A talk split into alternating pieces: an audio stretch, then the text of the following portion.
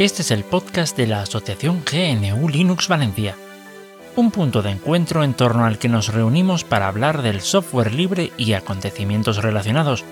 ¿Y por qué? Pues porque sin software libre no hay democracia. Aquest és el podcast de l'associació New Linux València, un punt de trobada entorn del qual parlem de programari lliure i tot allò relacionat, perquè sense programari lliure no hi ha democràcia. Hola, ¿qué tal? Buenos días, buenas tardes o buenas noches, dependiendo de dónde y cuándo nos estés escuchando. Bienvenido o bienvenida a este nuevo episodio del podcast de la Asociación GNU Linux Valencia. Y nada, tengo a un par de, bueno, a un par de participantes por aquí eh, que ya, bueno, los conocéis de, vamos, a uno ya lo conocéis bastante y a otro ya, ya se nos va a convertir en un habitual por aquí, me parece a mí. Eh, bueno, empezamos. Eh, Tarak, ¿qué tal? ¿Cómo estamos? Muy bien, cargadito de noticias como siempre. Larga vida al RSS.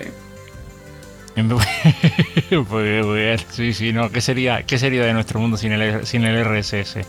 Eh, este Sería podcast un no sería posible. controlado por Facebook. Bien. Dicen que dicen que yo- eh, eh, eh, en fin, ahora ahora te digo ahora te digo qué pasa con, con- con el RSS y Facebook no, pero YouTube sí, ya tal. Eh, Alex, ¿qué tal? ¿Cómo estamos? Hola, ¿qué tal? Bien, bien, bien, por aquí. Muy bien. Bueno, dicen que de cuando le dices, em, sabes, a los podcasters así más o menos, vamos a decirlo así, comillas, innovadores, de estos que les gustan las plataformas de podcasting, ¿sabes? Eh, no voy a dar marcas porque tal. Eh, les hablas de que, oye, que un podcast sin RSS no es podcast y te dicen, pero es que YouTube tiene RSS. Eh, y parece que es verdad, pero mm, parece que cuesta un poquito encontrarlo. Bastante, sí. Se Sí. puede, pero Escribí, escribí un artículo en Más GNU Linux al respecto. Ah, mira, mira, mira, mira. muy bien, muy bien. Pues bueno, a ver, que, que venimos cargaditos de noticias, sobre todo aquí vosotros. Yo ya, ya contaré alguna cosilla por ahí, pero bueno, mm, creo que íbamos a empezar. eh, teníamos varias secciones, ¿no? Una era la parte de seguridad. ¿Puede ser? sí. La parte Vale, de ¿quién- seguridad con la que vamos a abrir en este podcast. Muy bien, muy bien, muy bien. Así, Y- a- a- así da gusto, que, eh, ¿sabes? La parte de seguridad que es en las que siempre nos sueles traer las pesadillas más gordas, estas que no tal. Em, ahora que estamos grabando así de noche, pues, podría dormir un poquito más, un poquito mejor, porque lo mejor nos lo dejaremos para el final, esperemos. Em, a ver, eh, cu- cuenta, cuenta, empecemos, empecemos. Bien, la primera es la aterradora historia de, de un que reportó un usuario de Linux Mint llamado Robotubobo. Na. Este usuario reportó hace unos 25 días, el día 23 de enero de 2021, ahora mismo no sé cuántos, eh, que unos hackers habían sido capaces de desbloquear su ordenador al obtener acceso físico al mismo. Resulta que este padre de familia eh, dejó su portátil a uno a sus hijos para que jugasen con él, y estos prepubescentes hackers fueron capaces de desbloquearlo sin conocer la contraseña. Al parecer, eh, otro usuario reportó la misma incidencia, y si bien ambos intentaron replicar la vulnerabilidad, en sus propias palabras, al menos cuatro manitas pequeñas escribiendo en el teclado y tocando la pantalla eran necesarias para su explotación. Hace 10 días, eh, el colaborador de Linux Mint, Clement Lefebvre, eh, indicó que el problema se había encontrado. Eh, pues al parecer el salvapantallas de Linux Mint se bloqueaba y daba acceso al escritorio cuando se introducía un carácter que no había visto en mi puñetera vida antes y que es una E con una suerte de rayita arriba. Y esta es la estremecedora historia de cómo un padre vio comprometida su computadora al dejársela a sus hijos. Qué típico. Opiniones. Ah, opiniones, en fin, eh, mm, te, te puedo, puedo tomarme la licencia de, de, de, explicar que, cómo es que mi madre mm, eh, se quedó a merced de mis manos, eh, comprometiendo la seguridad de su economía, eh, con, digamos, mm, telefónica. Vale. Vale. A ver. Eh, en fin.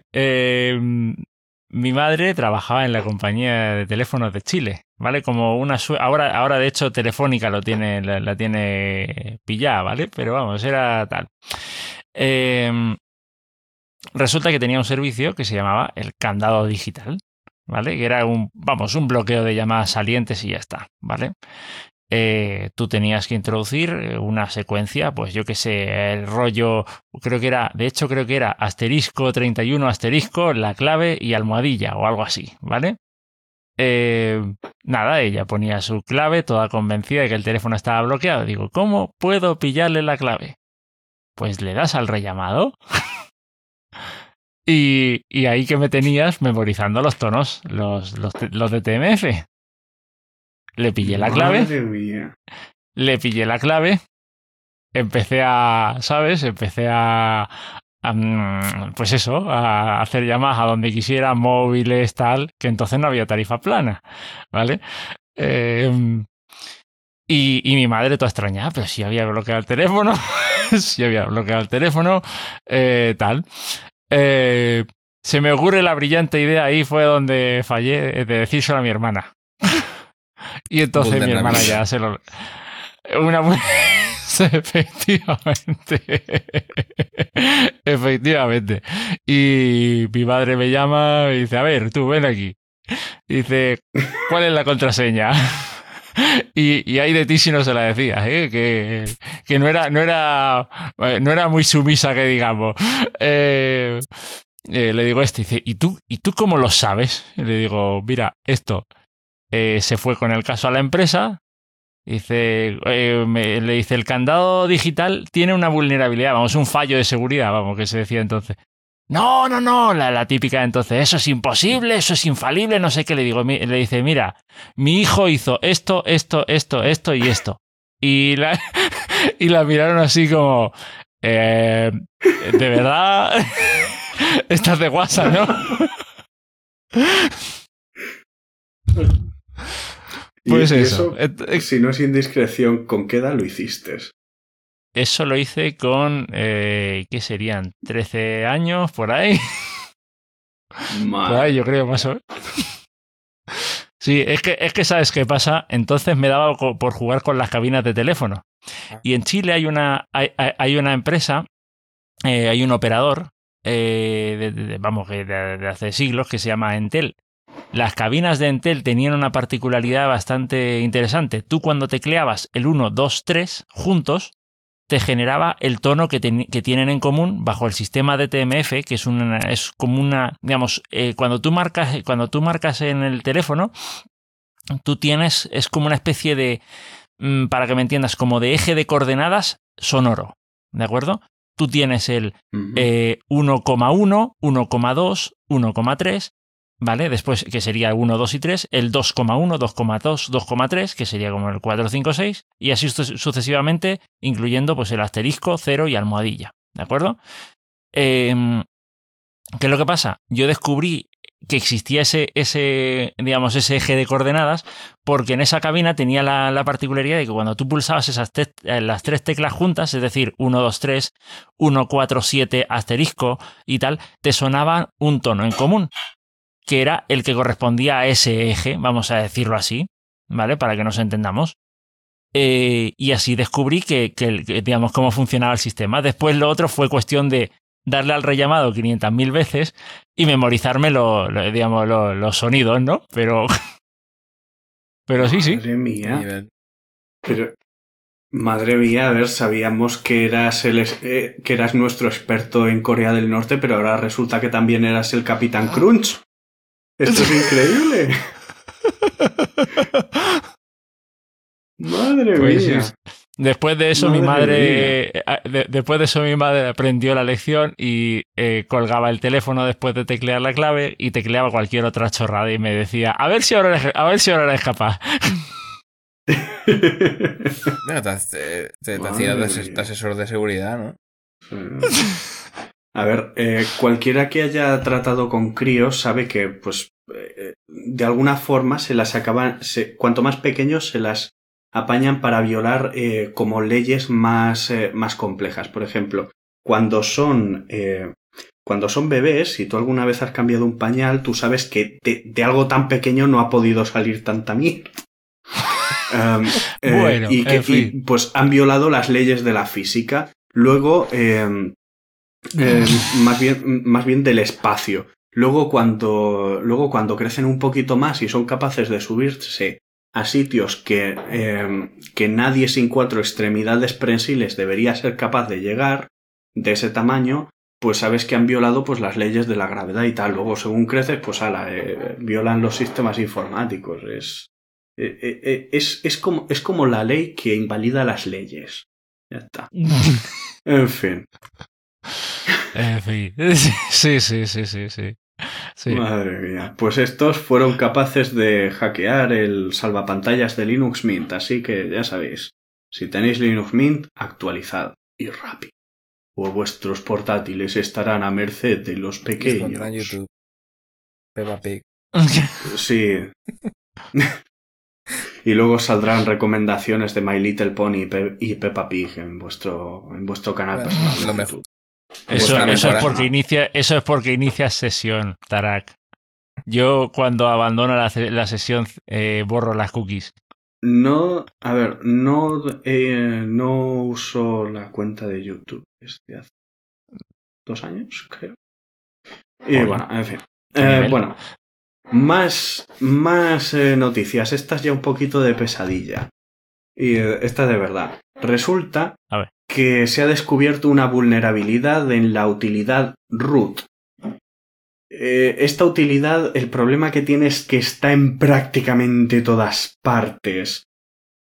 Y. ¿Root? ¿Sudo? Y comprometía, pues, muchas de las. Eh, de la.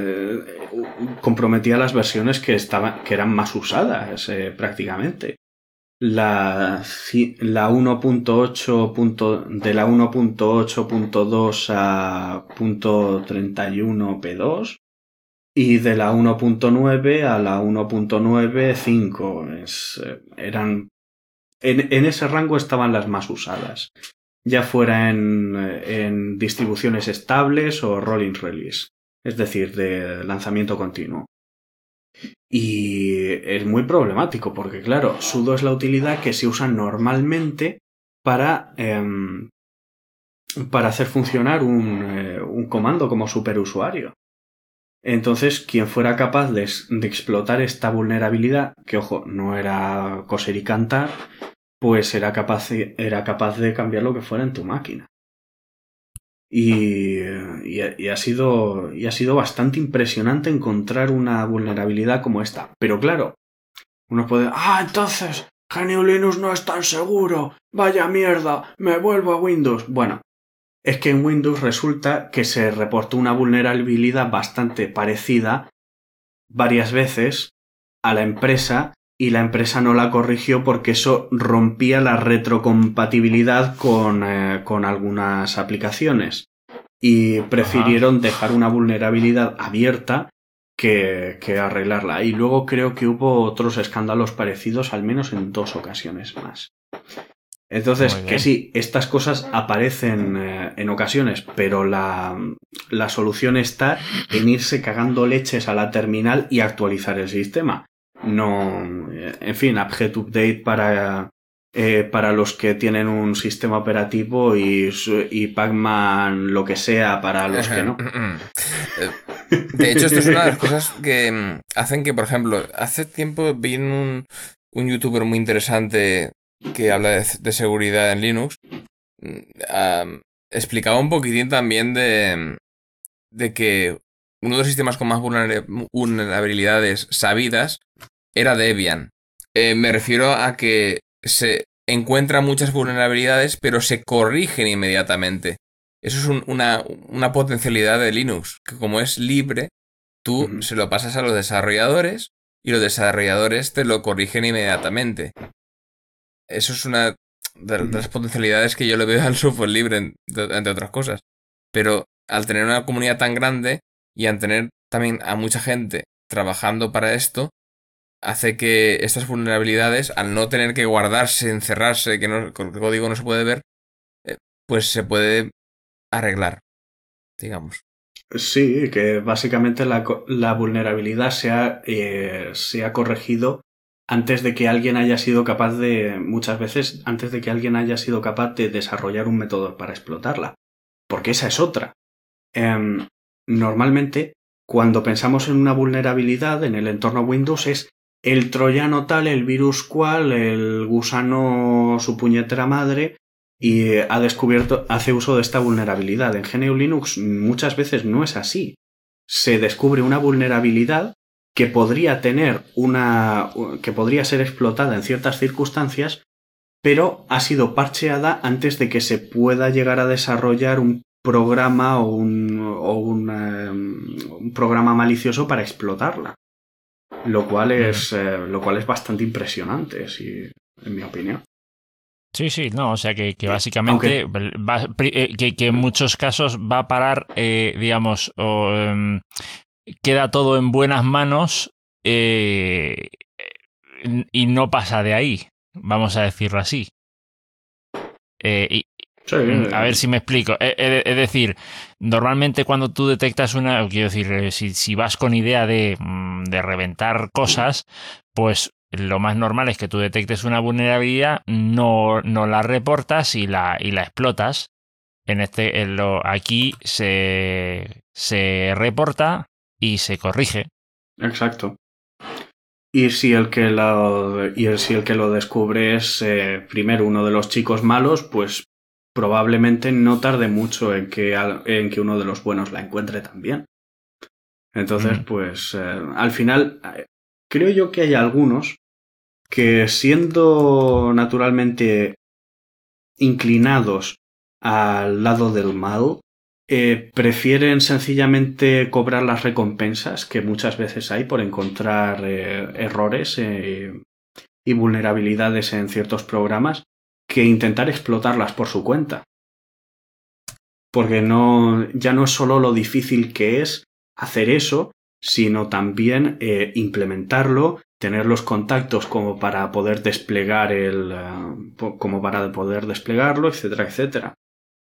Estamos hablando de pues, software privativo, ¿no? En este caso. No, no, estoy hablando de, cómo cambia con el software libre. Que muchas veces. Pero me refiero, en el software libre, en el software libre, una persona eh, cobra por, eh, por detectar esas vulnerabilidades. Sí, hay muchos proyectos al respecto. De hecho, la Unión Europea tiene uno, en el que te pagan recompensas por detectar vulnerabilidades en proyectos de software libre que ellos consideran estratégicos. Si no recuerdo mal, estaba Apache, estaba LibreOffice y estaban unos cuantos más. Y luego aparte hay otras empresas que dicen, nosotros dependemos de este, de este programa, tienes una recompensa en dinero si, si, eres capaz de encontrar eh, vulnerabilidades o errores. Vale, vale, vale, Muchas veces tienen un, tienen eh, un, un, extra si además de reportar la vulnerabilidad eh, añades un parche. Entonces, eh, eso. Yo, es que pensaba que eso solamente, digamos, el, yo pensaba que el tema del pago y tal, hombre, yo he conocido a gente que, que hacía eso, pero para programas privativos, pues tipo, pues yo qué sé, Photoshop, Audition o movidas de estas, ¿me, entiendes? Sobre todo para. vale, vale, vale, vale, vale, vale, vale. De hecho, uno de los que. uno de los hackers mejor pagados es español. Y se dedica a esto, a cazar vulnerabilidades y bugs. Y, y básicamente es, a ver, empieza a buscar, empieza a buscar, encuentro uno, reporto, corrijo, pam, al siguiente, pam, pam, pam, pam. Y así, y, muchos de esos proyectos son de hecho de software libre. Vale, vale, vale. Y, y eh, los patrocinadores son desde empresas, ONGs, gobiernos y de todo. Hay de todo. Sí, no, no, Entonces, claro. En el momento, es en el, momento en que el software es libre, en el momento en el que el software es libre, pues claro, si, si una si una empresa, digamos, o, o una entidad importante lo está utilizando eh, y lo que lo que decías tú, si digamos eh, forma parte de, de tu software estratégico, pues eh, de alguna forma incentiva su protección y esa es una. Sí, eh, ya está. Y, ese- y esa es la gracia. Eh, que hay algunos que son unos, unos hijos de su grandísima abuela, pero eh, resulta que, que no les sale rentable. Porque entre que consiguen, eh, entre que encuentran la vulnerabilidad, crean un exploit y consiguen eh, una, una red para hacer uso de ese exploit, la vulnerabilidad ya se ha corregido y les quedará pues el servidor de un, eh, de un estudiante de informática de Bangladesh donde está haciendo sus prácticas para colga- colgando sus páginas web eh, con las que está aprendiendo HTML básico. Entonces, pues, de ahí no va a sacar un pijo.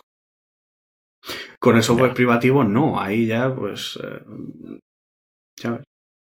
Sí. Bueno, Y bueno, pues eso. Y la última y la última noticia de ciberseguridad es que se ha destapado una campaña contra investigadores de seguridad. Este, en este caso, el objetivo no eran los eh, programas, sino los programadores, o, más bien los investigadores de seguridad.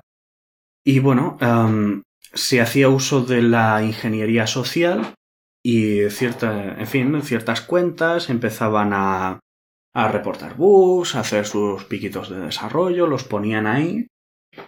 Y, y eh, en un momento dado, pues ya con ese trasfondo se acercaban a uno de estos investigadores de seguridad y les ofrecían em, trabajar en un proyecto conjunto. Y es entonces que les eh, enviaban un proyecto de Visual Studio para comenzar la colaboración. Y bueno, am, no sé si sois eh, de usar algún algo como Visual Studio o no sé, alguno de estos editores inferiores como BIM o tal, pues eh, podéis pasaros a IMAX que estaréis seguros de estas cosas. No, esto nos afecta. esto con Vim no pasa. En fin, em, no, coña, coñas aparte de guerra de, guerra de, de editores. Eh, les enviaban este proyecto de Visual Studio y este proyecto em, contenía un DLL maligno que em, tomaba el, em, el control en cierta medida del sistema del sistema atacado y permitía pues ya preparar pues unas puertas traseras, etc. Perdón, etcétera, etcétera. Am, también se han encontrado equipos comprometidos en los que no se usó este proyecto de Visual Studio. No se está muy claro cómo se comprometieron estos últimos. Y bueno, am, también eh, otro de las formas que hacían es que usaban, eh, es que enviaban enlaces a un blog que eh, era una página web maliciosa que explotaba una vulnerabilidad en Google Chrome. Entonces, si usas Google Chrome, Visual Studio y Windows, em, Línea. podías ser atacado. Sí, sí. Yo Pues no sé qué decir. Es, es que me parece que listando los, los objetivos del ataque sé que está todo, está, está todo dicho. Bueno. Ah, sí, eh, también eh, según la- los investigadores, eh, al parecer esto era... Esto estaba siendo auspiciado por Corea del Norte. mm, bueno, Mm. ya, ya. Rusia, Corea del Norte, Rusia, Corea del Norte. China. En Rusia estarán diciendo, eh, sí, Rusia, China, Corea del Norte. En Rusia estarán diciendo Estados Unidos, China, Corea del Norte. En China estarán diciendo Estados Unidos, Corea Rusia. En Corea del Norte Hombre, es simplemente que si dicen lo- el si mundo, el mundo exterior. China- Sí, básicamente. En Corea del Norte, en Corea del Norte dicen el mundo exterior, ¿vale? Eh, Sí. Bueno, que lo sepáis. Pero sí, a ver. Eh, pues sí, sí, sí, los imperialistas. Y, escucha, eh, para un, para la lógica, digamos, de oficial de, Corea del Norte, eh, hasta, bueno, nadie prácticamente se salva de, de las garras del capitalismo. Solo ellos son los que se mantienen comillas firmes.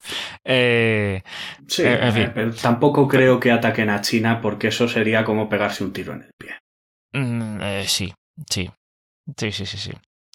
Pero vamos, que, que, que, de todas formas, de todas formas sí que sí que hay movidas ahí, o sea, de, de que, de que en Corea del Norte hacen eh, estafas chungas con eh, criptomonedas, o sea, que le pegan a todo, ¿eh? No, no, no, o que no tienen internet, eh, no sé si son como mil y pico direcciones IP, ya está, pero las usan bien, ¿eh? las usan bien. Sí, sí, vaya que sí y si las usan pues para que a través de una de esas IP se conecten, eh, yo qué sé, a través de cada una de esas, se conecten 20 coreanos a través de IPs chinas, pues ya la tenemos. Sí, sí. Ya sabes, que usen, eh, que, que, que, usen eh, IPs chinas de proxy. No, no, claro, de eso hay mucho. Pero bueno, más cositas. ¿Teníamos alguna más tuya o Alex? Bueno, yo, yo tengo una que no es noticia tanto. Bueno, es noticia, pero tiene su historia. Que creo que no la hemos hablado en el, podcast antes de que llegara yo ni, ni, la semana pasada. Y es que Red Hat, eh, la empresa, abandonó el proyecto de CentOS. Mm, lo abandonó entre comillas, porque realmente sigue continuando con CentOS Stream, pero CentOS Stream, pues al ser una, una distribución constante, una, las llamadas rolling release, pues no da esa estabilidad para la gente que lo utiliza en servidores. Entonces lo que han hecho ha sido eh, gente que ha visto mm, lo que han hecho los de mm, Red Hat y han hecho una, una, distribución basada en Red Hat, porque como es código abierto, y han básicamente quitado lo que son los logos, la parte legal de, del logotipo, mm, eh, nombre y también la parte privativa que tenía la distribución Red Hat, que es digamos una de las más populares junto con Ubuntu en los servidores. Y lo que han hecho ha sido pues hacer una, una fork y que se llama mm, Rocky Linux. Y la noticia de hoy era básicamente que ya tenemos más o menos unas fechas, porque claro, un proyecto así es un poquitín mastodóntico. Y tenemos ya fechas como por ejemplo que mm, empezarán ya a construir lo que es la, infraestructura, la, tendrán acabada a finales de enero. A finales de febrero se podrá empezar ya mm, a, pues, a, utilizar los repositorios y en marzo, a finales de marzo, ya tendrán una distribución candidata, es decir, mm, después de beta va el, el, release candidate, pues ya tendrán la RC a finales de marzo, con lo cual en, por junio o antes incluso podemos tener esta distribución que lo que hará es tener el Red Hat, que es la distribución, si no la más popular, la segunda más popular en servidores, pero con, con software libre. Totalmente y, y, gratuita. La diferencia entre, por ejemplo, antes CentOS y ahora Rocky Linux y la y Red Hat es que con Red Hat tú tienes que pagar una suscripción, con la cual te dan soporte eh, telefónico, también, desconozco si también físico, pero por lo que se habla, se habla de, un soporte muy profesional. Eh, cuando tú te metes con Rocky Linux o CentOS, tú te las apañas, básicamente, pero tienes la estabilidad de una distribución eh, Linux que funciona bastante bien. Entonces, eso es la noticia básicamente, que Rocky Linux está ya, ya, empezando, ya empieza a tomar forma, que era un proyecto que pensábamos, ostras, funcionará o no funcionará, pero ya, ya está tomando forma. E incluso tiene como sponsors em, eh, Amazon, por ejemplo. ya sé que a algunos no nos gusta mucho Amazon, pero bueno, que tiene respaldo económico eh, eh, de muchos tipos. Y bueno, eso básicamente. otra noticia que quería dar, así ya lo diramos todo, es que hay una, una especie de Patreon para para proyectos de, software libre, como por ejemplo la, gran distribución de Manjaro, en vez de la de Debian, esa rara, eh, que, mm, que tú puedes hacer una donación única o una donación mensual a ciertos proyectos de software libre. Se llama Open Collective y tú allí pues te vas a, al proyecto que tú veas ahí, que te, que te guste, que te interese, le das y luego le das clic a la donación mensual y cada, y cada mes le puedes dar una cantidad o incluso de una vez solo eh, y esta gente pues ya tiene un dinero para digamos para sobrevivir porque los proyectos no se, no se mantienen solos. Tienes que tener en cuenta que eh, los servidores valen dinero y también la gente también tiene que comer. Y claro es una manera de, de darles este sustento económico que se daba ahora mucho, eh, sobre todo a, youtubers y a gente que hace streams y todo esto, pues ahora lo tienes también con, eh, con proyectos libres, que está bastante bien, que por fin ya de una plataforma que, que apoya gente que, que de proyectos libres, ostras, ya es un avance gordo. Sí. No sé qué, hay que decir. Eh, hombre, eh, a ver, eh, supongo que, a ver, esto al final, si, si lo tienes todo en un sitio, el tema es que, claro, también el que el Open, ¿cómo, ¿cómo has dicho que se llamaba? Collective. Eh, el, Open Collective eh, tendrán que mantener su, a su personal y, eh, y, su y su infraestructura también. Entonces, la cosa es, claro, un pico de lo que des se va a ir para allá también. No sé ahí hasta qué punto. no sé claro. Hasta qué punto. claro, claro. Entonces, no sé yo ahí hasta qué punto eh, es tan útil o no. O, sea, ¿qué, qué, qué aporta de, de, más? No sé si me explico. Hombre, depende también la, las plataformas. Todas las plataformas normalmente se suelen quedar con una, con una comisión. Entonces es ver también eh, cuál es la mejor plataforma. Y esta por lo menos te da un poco los proyectos que, que están y da una idea de que puedes eh, apoyar a proyectos, básicamente. Es, es fácil de, de, navegar. Esa es la, la, razón de ser. No sé. Sí, sí, que no tienes que ir proyecto a proyecto y dar donar, donar, Exacto. donar, donar. Lo tienes todo en una plataforma y, y tiene su comodidad y también está bien que hayan plataformas, aunque luego estén los proyectos que tengan el botón de donación, que por lo menos haya plataformas en las que la gente puede informarse y, y ver proyectos. Entonces es un poco de promoción también. Uh-huh. Estaría, bueno, sí. Luego te hacen un System Day y entonces Tarak ya se enfada.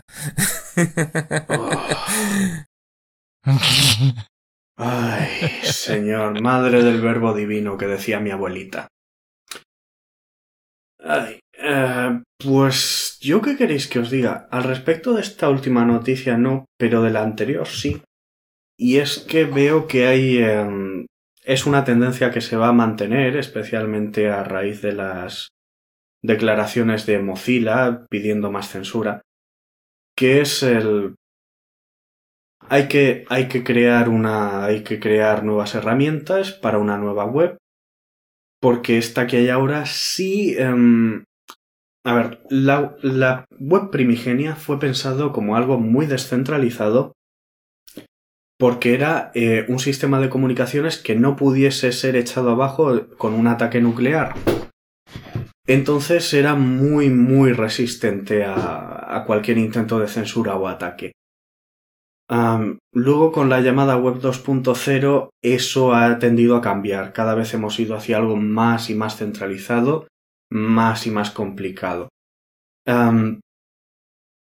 Y el tema es que, bueno, uh, se ha visto que el que Red Hat controle la distribución Fedora, la distribución CentOS y la distribución Red Hat, pues en ocasiones puede volverse en contra de las personas, del mismo modo que estamos viendo como el que eh, YouTube controle todo el mercado de... de contenido multimedia, de, sí. De, sí, contenido multimedia de este tipo, eh, autopublicado, es, eh, es una pésima idea. Es una pésima idea. Entonces hay dos alternativas que están saliendo y que son las que más me gustan a mí. Por un lado está Peertube, que está bastante bien, y por otro lado está Libri eh, con su portal Odise, que es eh, O-D-I-S-E-E. -E. Bueno, perdón, Y. SEE. Y em, las dos opciones son descentralizadas. Eh, usan, el, usan todo el tema del peer-to-peer, es decir, el compartir un archivo entre pares. Y son software libre. Entonces, eso es bueno. Odyssey sí que es verdad que está algo más. Es, una, es un concepto algo más centralizado que Peer2, pero aún así está muy bien. Es una plataforma muy buena. Y el caso es que, del mismo modo que ya anunciamos en su momento que Odyssey, eh, que, perdón, que PeerTube estaba trabajando en el tema del, um, de la emisión en vivo, ahora está trabajando también Libri. Y bueno, tiene una pinta prometedora.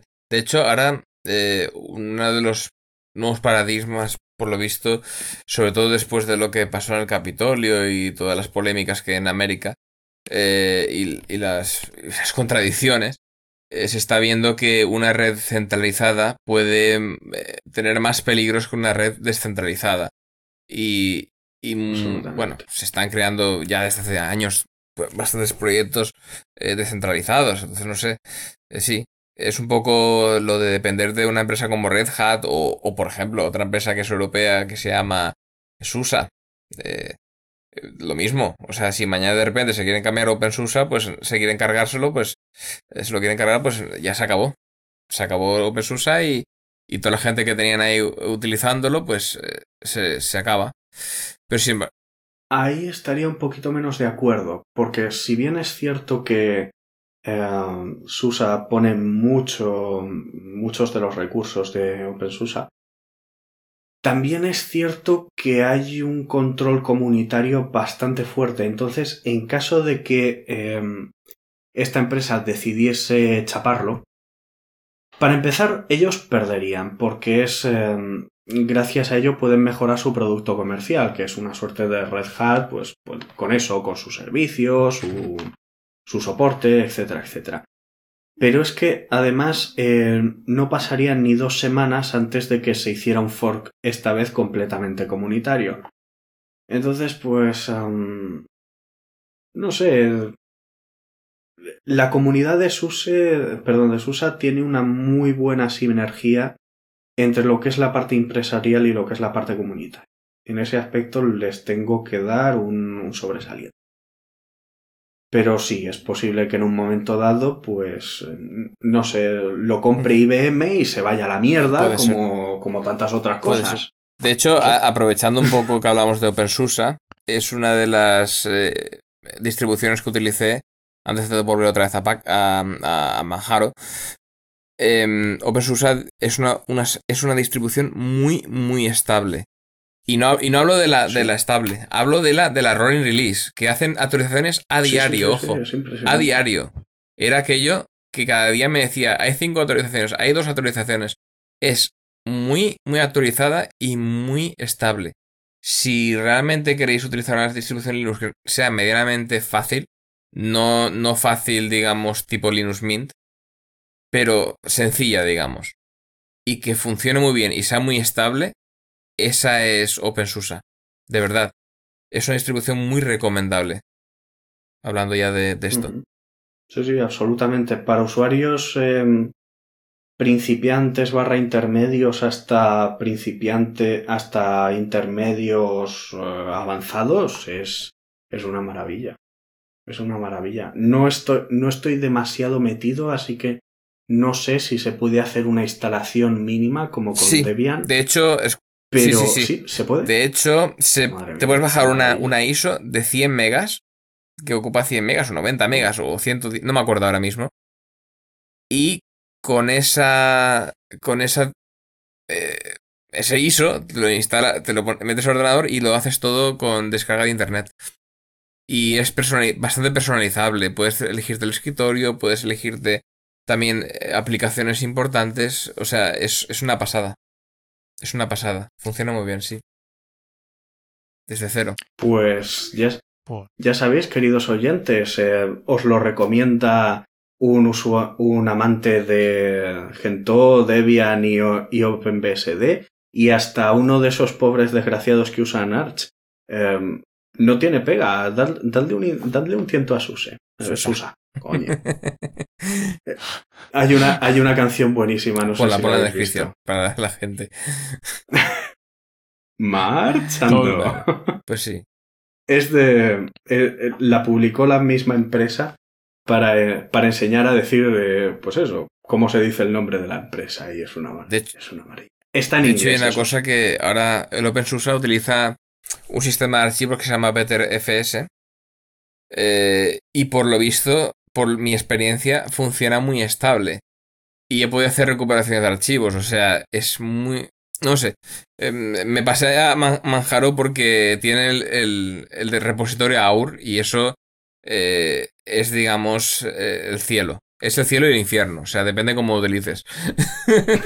No, sí, algo, yo algo, por ejemplo, he escuchado sobre el, sobre el sistema, el BTRFS, eh, y vamos, eh, tiene, tiene buena pinta en el sentido de decir, eh, em, digamos, está más blindado para, digamos, en caso de pérdidas de datos, eh, no sé, le- le- sería uno de esos, una de esas cosas con las que trastearía en un momento dado, cuando tenga algo de tiempo, claro. Máquina virtual.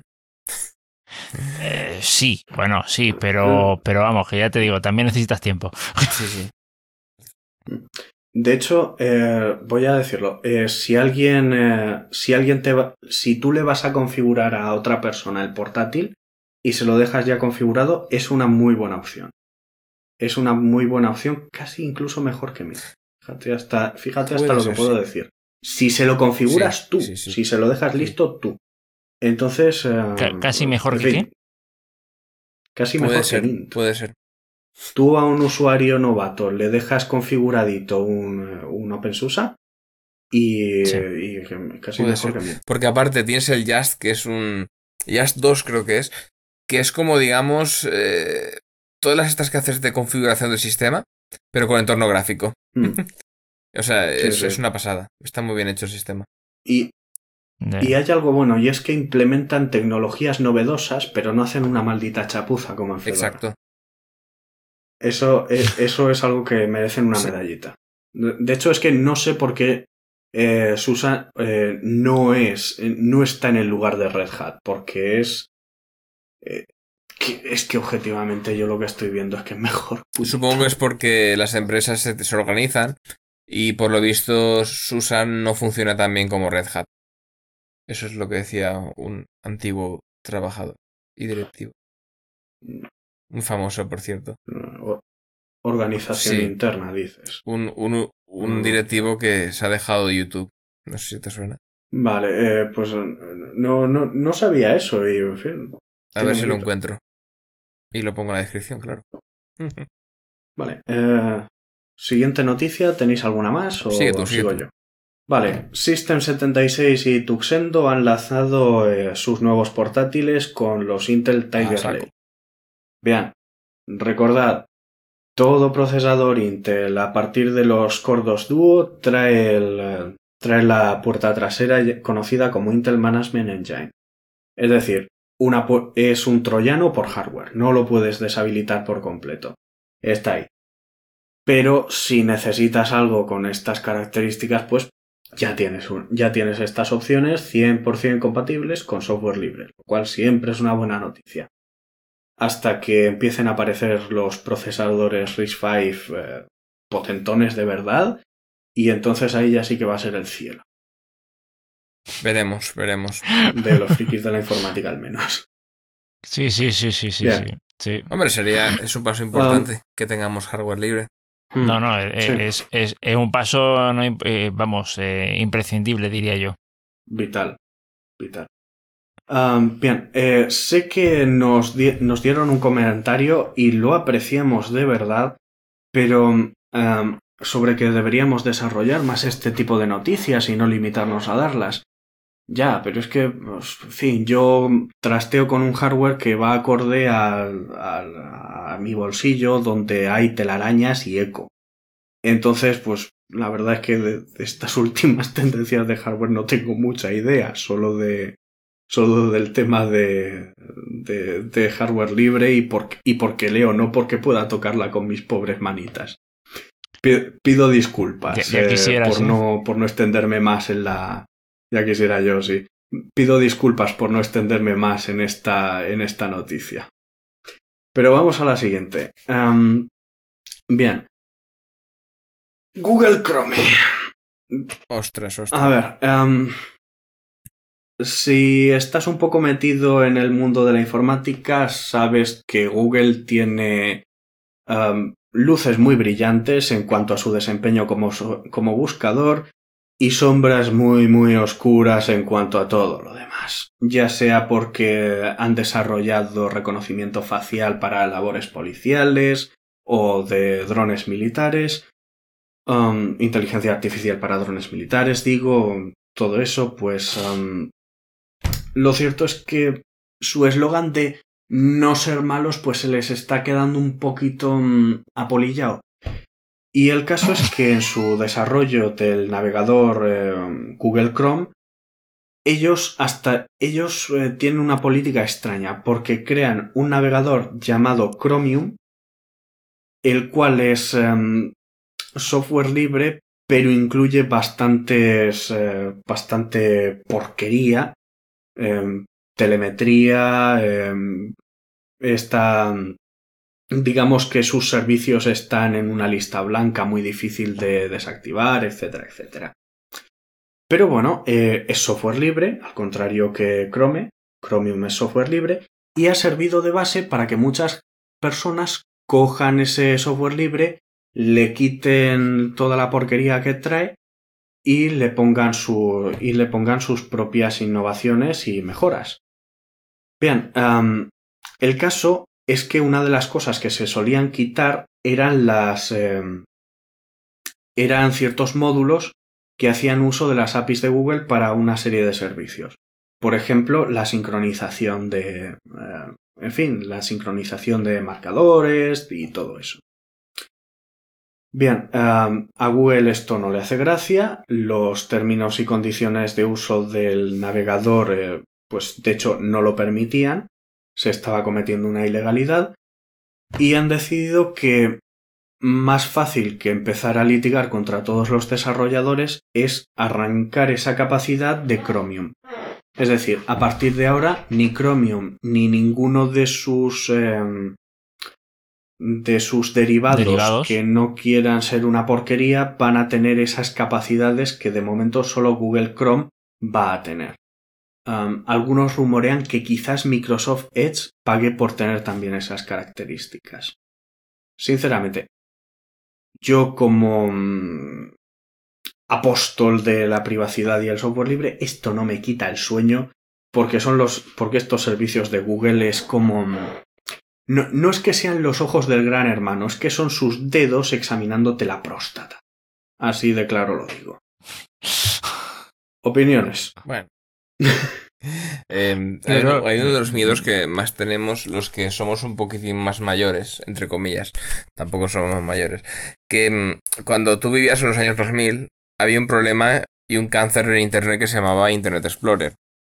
Entonces, a mí uno de los miedos que más me dan es que Chrome se convierta en el nuevo Internet Explorer. Y, va por el camino. Lo que pasa es, lo bueno, entre comillas, es que Google eh, son los que generan los estándares. Entonces, tú generas el estándar, tú te lo comes.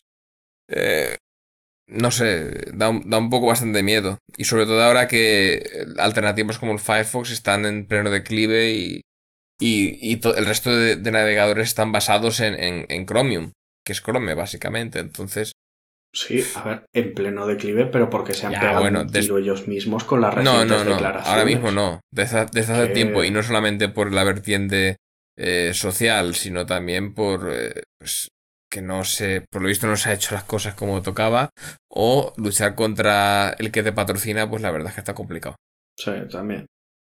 Pero bueno, es... eh, Yo, yo de verdad que es que ahí veo un problema. A ver, de momento por lo menos los estándares de Google siguen siendo estándares realmente abiertos, no como los que en su momento sacó Microsoft para documentos y tal, que eran estándares que tenían unas características tan específicas y dependientes de una serie de tecnologías eh, privativas y tan específicas que solo ellos podían cumplir con el estándar. Eso ni era estándar ni era una mierda. Em, de momento Google no está haciendo eso, pero es cierto que tiene el poder de empezar a hacerlo en cualquier momento y ahí sí que hay un problema. Pero es que claro, en la alternativa tienes a Mozilla preocupada por muchas cosas antes de que de por hacer un buen navegador y encima ahora recientemente ese comunicado que ha sido como que ha sido como pegarse un tiro en la rodilla ellos mismos de hecho, es que hace nada eh, vi, un, eh, vi un fork de, de, de, Mozilla, a ver si lo encuentro. De hecho, podrías hablar un poco de, de, qué va ese comunicado. Sí, básicamente que eh, con, eh, con motivo de todo el pifostio que se montó en el Capitolio, Mozilla se puso de parte del, de la censura en de la censura en Internet que ya el hecho de no dar, eh, no dejar que personajes como Trump o quien fuera eh, tuviesen hueco en las redes sociales no era suficiente, que había que eh, censurarlos de una manera más activa. Y claro, eso, mm, en fin, hay un fork que se llama LibreWolf, que además tiene un logo muy bonito y un nombre aún más bonito, que ha salido para, para corregir todos los um, desmanes o, o, o, decisiones de dudosas que ha estado tomando Mozilla a lo largo de los últimos tiempos. Pero claro, esto va a ser una patada en una patada en la financiación de Mozilla pero es que se lo han buscado ellos y es, es triste que, que nos encontremos en este atolladero. Yo aprovecho también para recomendar un navegador llamado Nix. Eh, por lo menos probarlo. Eh, lo bueno que tiene es que usa tanto el, tanto el motor de, de Chrome como el de como WebKit, tanto WebKit como Blink, que son los motores de renderizado, que está hecho completamente en Common Lisp y es completamente eh, expansible a través de Common Lisp. Es como el IMAX de los navegadores web y es, eh, es muy potente, muy extensible, está todavía en desarrollo, pero merece echarle un tieto y además tiene una tiene unas capacidades de navegación muy interesantes porque tú normalmente puedes ir hacia adelante o hacia atrás en el historial. Pero si, por ejemplo, tú ves, eh, tú estás en la página de peces y visitas la página de sardinas y luego vuelves atrás a la de peces y visitas la de esturiones, eh, no puedes volver a la de sardinas. ¿Vale? Por, por, uh -huh. por, poner solo un ejemplo. Aquí lo que te sí, muestra sí, sí, es una vista en árbol de los sitios que has visitado. Entonces, eh, la página ah, peces y todos los te movimientos que he hecho, para atrás, para adelante te, te, mostraría tanto esturiones como sardinas y antes de eso tendrías pues por ejemplo DuckDuckGo o wikipedia.org, lo que sea. Um, y pues eso, es un navegador muy potente y muy interesante. Pues yo voy con el mío entonces. Eh, aparte de los navegadores tochos, hay un navegador que está basado en Vim y que se llama Qt Browser. Eh, es bastante todo, todos los atajos que tienes en Vim lo tienes en ese navegador. Y aparte también tienes la posibilidad, como en Vim, eh, de aplicar comandos y también configuraciones todo con el, con el teclado y, y con a unos pasos básicamente. Lo típico que haces Vim para configurarlo, te metes en el modo, ahora no me acuerdo, el modo que no insertas texto y, te, y configuras lo que estás haciendo en el navegador. Eh, lo bueno es que es como un navegador al uso, pero que navegas con el ratón y también con el teclado, como si fuera como si fuera BIM eh, básicamente y funciona muy bien. Esa es mi recomendación. Ahora que para hacer contrapeso del, del IMAX. muy bien, muy bien. En fin, bueno, no sé si tenéis alguna cosita más. Uh, sí, eh, hay unas cuantas noticias de impresión en tres dimensiones. La primera Venga. no es exactamente impresión en tres dimensiones, pero está estrechamente relacionada. Básicamente es un escáner en tres dimensiones. Y es que eh, la Fuerza Aérea de los Estados Unidos está mm, haciendo un proyecto para, en fin, para que la gente le, le envíe sus ideas acerca de escáneres en 3D y ellos ver si lo ver cuál eh, hacer criba, eh, quizás financiar alguna, etcétera, etcétera. Es es interesante, es interesante porque esto es lo que normalmente se hacía de abrir un concurso de empresas, eh, yo qué sé, lo típico, vamos a diseñar un avión, a ver, Lockheed, Boeing y yo qué sé, cuál más.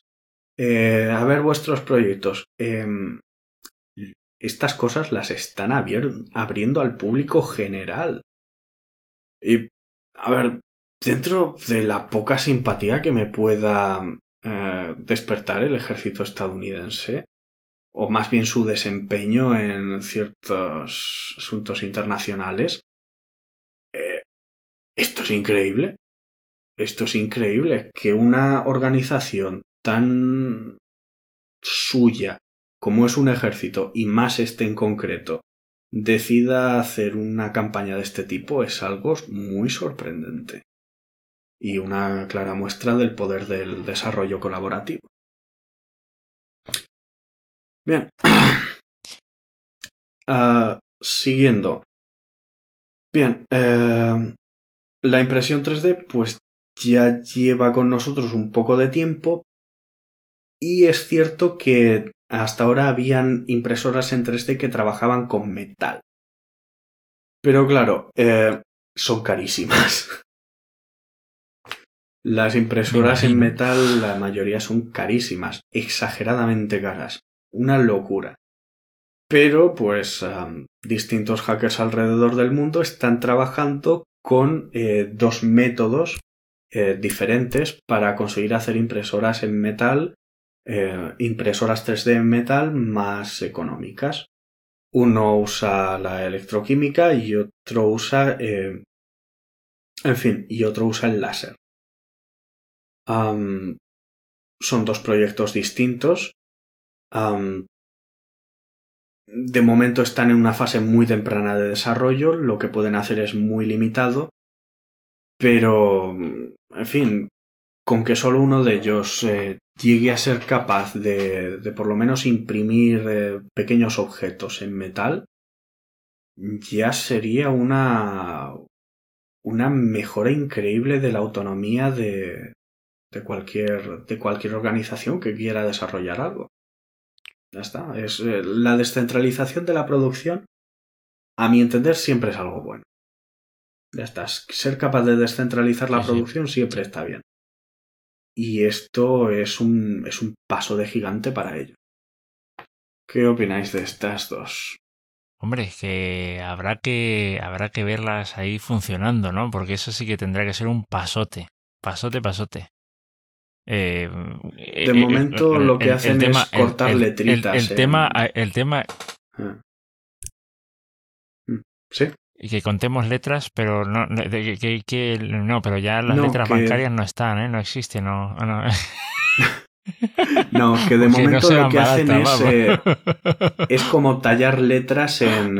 Es como tallar letras en, en, eh, en, en esta en, un, en, una pasta de en una pasta de, de metal o algo así es ya repito es una es un desarrollo muy temprano que sí que sí que sí pero el potencial de esto es increíble el potencial de esto es increíble Madre mía, sí, sí, hacerte tus propias piezas. Eh, eh, en las ferreterías cerrarán.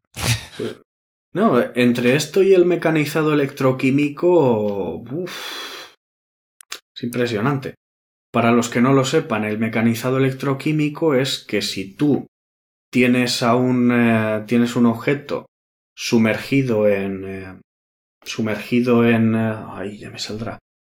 Sumergido en un líquido conductivo, normalmente una solución salina, y le, hace, y le acercas otro, en fin, a ver, un metal sumergido en una solución salina y le acercas otro metal con una forma distinta al que le estás eh, pasando una corriente eléctrica, eso hace que poco a poco se vaya desgastando el, um, este, primer, este primer pedazo de metal hasta adquirir una forma en negativo a la, de, a la del molde. Y todo eso sin desgaste de la herramienta prácticamente porque no hay fricción. No se, no se alteran en ningún momento las propiedades mecánicas de, de, de esta pieza de metal. Lo cual, pues, en fin, a mí me parece impresionante. Sencillamente impresionante. Bien, eh, la última noticia del, de impresión en 3D es que um, quien haya visto cómo funciona una impresora 3D eh, normal sabe que tienes pues una base y luego sobre eso una, una estructura que va, subiendo, que va subiendo hacia arriba cada vez que completa una capa y, eh, y, una, y un extrusor que se llama que está montado sobre unos raíles y que se, y que se mueve en un eje em, bidireccional, ¿vale? Eh, ya es en la horizontal y en la vertical, ¿vale? Y luego ese, ese mecanismo se va subiendo un poquito con cada capa completada. Bien, esto el problema que tiene es que si por ejemplo quieres imprimir algo que tiene un saliente, como por ejemplo una, una C, ¿vale? Tienes que crear unas estructuras de soporte que luego hay que quitar, ¿vale? Entre el brazo, el brazo inferior de la C hasta el brazo superior de la C. No sé si me explico.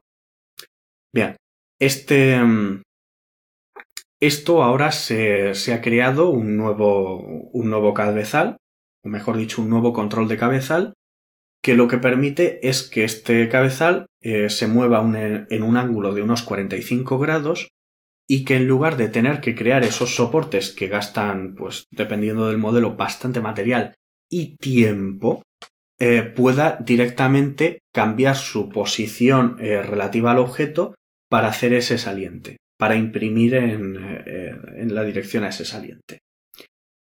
Y bueno, es um, Mm. Hay un vídeo que enlazaremos en la descripción del podcast y demás, bastante impresionante de ver. Y bueno, es que es una de esas cositas que hay que echarles un vistazo para entenderlas completamente y lo que pueden significar, pero ahí está. Y estas serían todas mis noticias por hoy. Muy bien. bueno, eh, creo que no nos dejamos nada más por ahí, ¿no? ¿O sí? Alex. Eh, todo. Vale, vale, vale.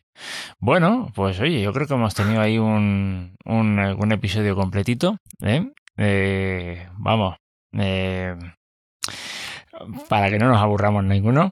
y si te has aburrido, pues lo siento, ¿qué vamos a hacer? se hace lo que se puede. Como dice Tarak, no podemos, no tenemos aquí material para probar un RIS 5 que, no, que, nos gustaría, el RIS 5, ¿eh? Mm. A, a, Tarak seguro, sobre todo. Oh. Eh, sí, sí. El, ¿sabes? Eh, ¿Cómo se llaman estos? Eh, ay, jolín. Eh, no, influencer, no. El, el sí, vamos, el, vamos, lo vamos a poner de, de influencer de, de, de Risk 5 o algo así, ¿no? Tío, no, no, no. Tres, te digo. A, eh, a, Estonia, que tiene, que tiene una, una, burocracia mucho más, mucho más sencilla. Y a mí lo, a mí lo que me mata es la burocracia. Eh, por cierto, eh, en la descripción también podemos poner el open source para que la gente lo pruebe, porque es una pasada, de mm. verdad. Sí. Por mí bien. Muy bien. Pues nada, yo creo que si ya no tenemos nada, pues vamos a dejarlo, vamos a echar el cierre. Y nada, pues muchas gracias por habernos escuchado. Y oye, que nos encontramos en un próximo episodio. Eh, Alex, Venga, hasta, luego, que vaya todo muy bien. Hasta luego, Marcolino. Venga, Tarak, hasta luego, que vaya todo muy bien. Me despido, pero no sin decir una cosa, que sí tenemos algo, muchas ganas de que nos dejéis comentarios e incluso sugerencias o ideas para el, para el podcast. Hasta la próxima. Hasta luego. Muchas gracias por tu atenta escucha. Si quieres participar en la tertulia o hacernos llegar algún aporte, puedes ponerte en contacto con la asociación. En gnulinuxvalencia.org barra contactar tienes todas las formas de hacerlo. Te esperamos en el próximo episodio. Hasta entonces. Moltes gràcies per la teua escolta. Si vols participar, pots posar-te en contacte amb nosaltres en gnulinuxvalencia.org barra contactar. T'esperem en el pròxim episodi. Fins pronte!